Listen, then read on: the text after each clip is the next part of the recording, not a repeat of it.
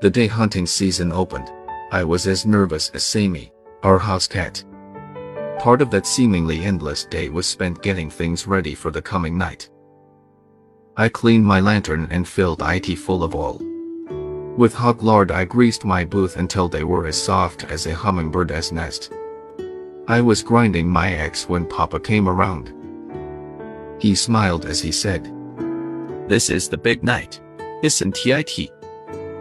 It sure is, Papa. I said. And you waited a long time for it. Yes, I know. He said. I've been thinking there is not too much to do around here during the hunting season. I am pretty sure I can take care of things. So you just go ahead and hunt all you want to. Thanks, Papa. I said. I guess I'll be up pretty late at night. And I'll probably have to do a lot of sleeping in the daytime. Papa started frowning. You know, He said. your mother doesn't like this hunting of yours very much. She is worried about you being are all by yourself. I can't see why Mama has to worry. I said. Haven't I been roaming the woods ever since I was big enough to walk? I am almost 14 now. I know, Said Papa. ITS alright with me. But women are a little different than men. They worry more. Now just to be on the safe side. I think IT would be a good idea for you to tell us where you'll be hunting. Then if anything happens, we'll know where to look. I told him I would, but I didn't think anything was going to happen. After Papa had left, I started thinking.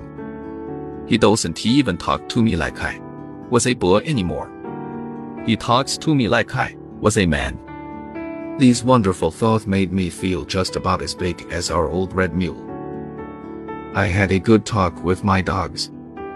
I've waited almost three years for this night. I said, And it hasn't been easy.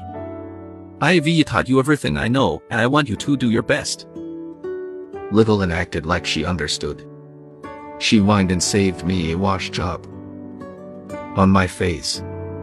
Old Dan may have, but he didn't he act like IT. He just lay there in the sunshine, all stretched out and limber as a rag. During supper Mama asked me where I was going to hunt. I am not going far, I said, just down on the river. I could tell Mama was worried and IT didn't he make me feel too good. Billy, She said, I don't he approve of this hunting, but it looks like I can tea. Say no, not after all you've been through, getting your dogs, and all that training. Ah, He'll be alright. Papa said, Besides, he is getting to be a good sized man now. Man, Mama exclaimed. why? He is still just a little boy. You can keep him a little boy always. Papa said, He has got to grow up someday. I know, Mama said, but I don't feel like I tea. Not at all. And I can tea up worrying. Mama, please don't you worry about me. I said, I'll be alright. Why? I've been all over these hills. You know that. I know. she said. But that was in the daytime. I never worried too much when IT was daylight. But at night, that is different. ITLL be dark and anything could happen. There won't be anything happen. I said, I promise I'll be careful. Mama got up from the table saying, Well, it is like I said. I can say no and I can help worrying. I'll pray every night you re out. The way Mama had me feeling, I didn't he know whether to go hunting or not. Papa must have sensed how I felt. It is start now. He said, I understand those coons start stirring pretty early. You had better be going, hadn't he you? while Mama was bundling me up, Papa lit my lantern. He handed IT to me, saying, I'd like to see a big coonskin on the smokehouse wall in the morning. The whole family followed me out on the porch. There we all got a surprise. My dogs were sitting on the steps, waiting for me. I heard Papa laugh. Why? They know you're going hunting. He said, Know it he as well as anything. Well, I never. said Mama. Do you really think they do? It does look like they do. Why, just look at them. Little Ann started wiggling and twisting. Old Dan trotted out to the gate. Stopped, turned around, and looked at me. Sure they know Billy is going hunting. Piped the little one. And I know why. How do you know so much? Silly. Asked the oldest one. Because I told little Ann, that is why. She said. And she told old Dan. That is how they know. We all had to laugh at her. The last thing I heard as I left the house was the voice of my mother. Be careful, Billy, She said. and don't stay out late. It was a beautiful night, still and frosty. A big grinning Ozark moon had the countryside bathed in a soft yellow glow. The starlit heaven reminded me of a large blue umbrella, outspread and with the handle broken off. Just before I reached the timber, I called my dogs to me. Now the trail will be a little different tonight. I whispered. IT1TB hide dragged on the ground. ITLL be the real thing. So remember everything I taught you and I am depending on you. Just put one up a tree and I'll do the rest. I turned them loose, saying, Go get him. They streaked for the timber. By the time I had reached the river, every nerve in my body was drawn up as tight as a fiddle string. Big-eyed and with ears open, I walked on, stopping now and then to listen. The way I was slipping along anyone would have thought I was trying to slip up on a coon myself. I had never seen a night so peaceful and still. All around me tall sycamores gleamed like white streamers in the moonlight. A prowling skunk came wobbling up the riverbank. He stopped when he saw me. I smiled at the foxfire glow of his small, beady, red eyes. He turned and disappeared in the underbrush. I heard a sharp snap and a feathery rustle in some brush close by. A small rodent started squealing in agony. A nighthawk had found his supper. Across the river and from far back in the rugged mountains I heard the baying of a hound. I wondered if it was the same one I had heard from my window on those nights so long ago. Although my eyes were seeing the wonders of the night, my ears were ever alert, listening for the sound of my hounds telling me they had found a trail. I was expecting one of them to bawl, but when IT came IT startled me. The deep tones of old Dan's voice jarred the silence around me. I dropped my axe and almost dropped my lantern. A strange feeling came over me. I took a deep breath and threw back my head to give the call of the hunter, but something went wrong. My throat felt like it had been tied in a knot. I swallowed a couple of times and the knot disappeared. As loud as I could, I whooped. Ooh. Get him, Dan. Get him. Little Ann came in. The bell-like tones of her voice made shivers run up and down my spine. I whooped to her. Ooh yee. Tell it to him. Little girl. Tell it to him. This was what I had prayed for, worked and sweated for. My own little hounds bawling on the trail of a river coon. I don't know why I cried, but I did. While the tears rolled, I whooped again and again.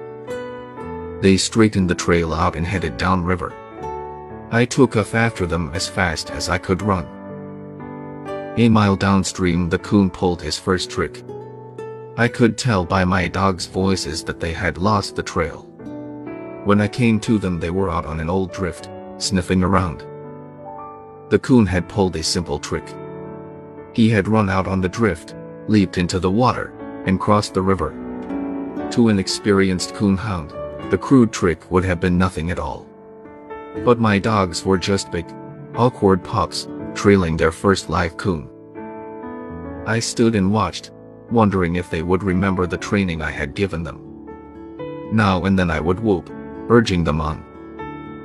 Old Dan was having a fit. He whined and he bawled. He whimpered and cried. He came to me and reared up, begging for help. I am not going to help you. I scolded. And you're not going to find him out on that drift. If you would just remember some of the training I gave you, you could find the trail. Now go find the coon. He ran back out on the drift and started searching. Little Ann came to me.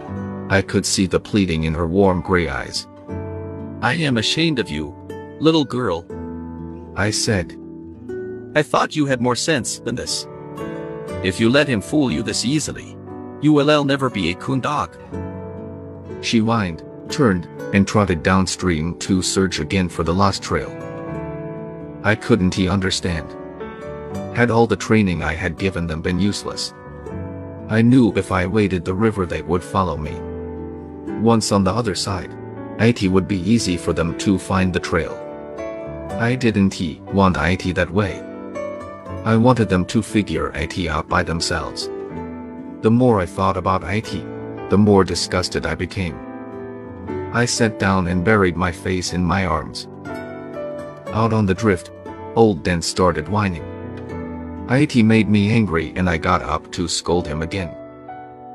I couldn't he understand his actions. He was running along the edge of the drift, whimpering and staring downriver. I looked that way. I could see something swimming for the opposite shore. At first I thought it was a muskrat. In the middle of the stream, where the moonlight was the brightest, I got a good look. it was little Ann. With a loud whoop, I told her how proud I was.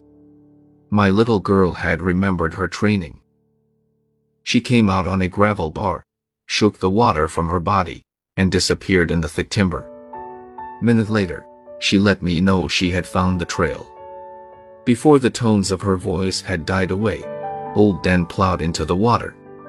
He was so eager to join her I could hear him whining as he swam. As soon as his feet touched bottom in the shallows, he started bawling and lunging. White sheath of water, knocked high in the moonlight by his churning feet, gleamed like thousands of tiny white stars. He came out of the river onto a sandbar. In his eagerness, his feet slipped in the loose sand and down he went. He came out of his row, running and bawling. Ahead of him was a leg jam. He sailed over it and disappeared down the riverbank. Seconds later I heard his deep voice blend with the sharp cries of little Ann. At that moment no boy in the world could have been more proud of his dogs than I was. Never again would I doubt them. I was hurrying along, looking for a shallow riffle so I could wade across. When the voices of my dogs stopped, I waited and listened. They opened again on my side of the stream. The coon had crossed back over. I couldn't help smiling. I knew that never again would a ringtail fool them by swimming the river. The next trick the old fellow pulled was dandy. He climbed a large water oak standing about 10 feet from the river and simply disappeared. I got there in time to see my dogs swimming for the opposite shore. For half an hour they worked that bank. Not finding the trail, they swam back. I stood and watched them. They practically tore the riverbank to pieces looking for the trail. Old Dan knew the coon had climbed the water oak. He went back, reared up on it, and bawled a few times.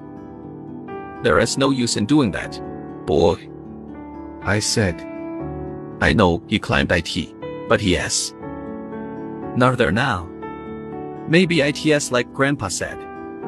He just climbed right on out, through the top, and disappeared in the stars. My dogs didn't he know IT, but I was pretty well convinced that that was what the coon had done. They wouldn't he give up. Once again they crossed over to the other shore. IT was no use. The coon hadn't he touched that bank. They came back. Old Dan went up the river and Little Ann worked downstream. An hour and a half later they gave up and came to me begging for help. I knelt down between their wet bodies. While I scratched and petted them, I let them know that I still loved them. I am not mad. I said. I know you did your best. If that coon can fool both of us, then we re just beat. We'll all go someplace else to hunt. He is not the only coon in these bottoms. Just as I picked up my axe and lantern, Little Ann let out a bawl and tore out down the riverbank. Old Dan, with a bewildered look on his face, stood for a moment looking after her. Then, raising his head high in the air, he made my eardrums ring with his deep voice. I could hear the underbrush popping as he ran to join her. I couldn't he figure out what had taken place. Surely Little Ann had heard or seen something. I could tell by their voices that whatever IT was they were after. They were close enough to see IT and were probably running by sight. The animal left the bottoms and headed for the mountains. Whatever IT was, IT must have realized my dogs were crowding IT too closely. At the edge of the foothills IT turned and came back toward the river. I was still trying to figure out what was going on. When I realized that on striking the river the animal had again turned and was coming straight toward me, I set my lantern down and tightened my grip on the axe. I was standing my ground quite well when visions of bears, lions, and all kinds of other animals started flashing across my mind. I jumped behind a big sycamore and was trying hard to press my body into the tree when a big coon came tearing by. 25 yards behind him came my dogs, running side by side. I saw them clearly when they passed me, bawling every time their feet touched the ground. After seeing that there was nothing to be scared of, once again I was the fearless hunter. Screaming and yelling as loud as I could. Get him, boy, get him. I tore out after them. The trails I knew so well were forgotten. I took off,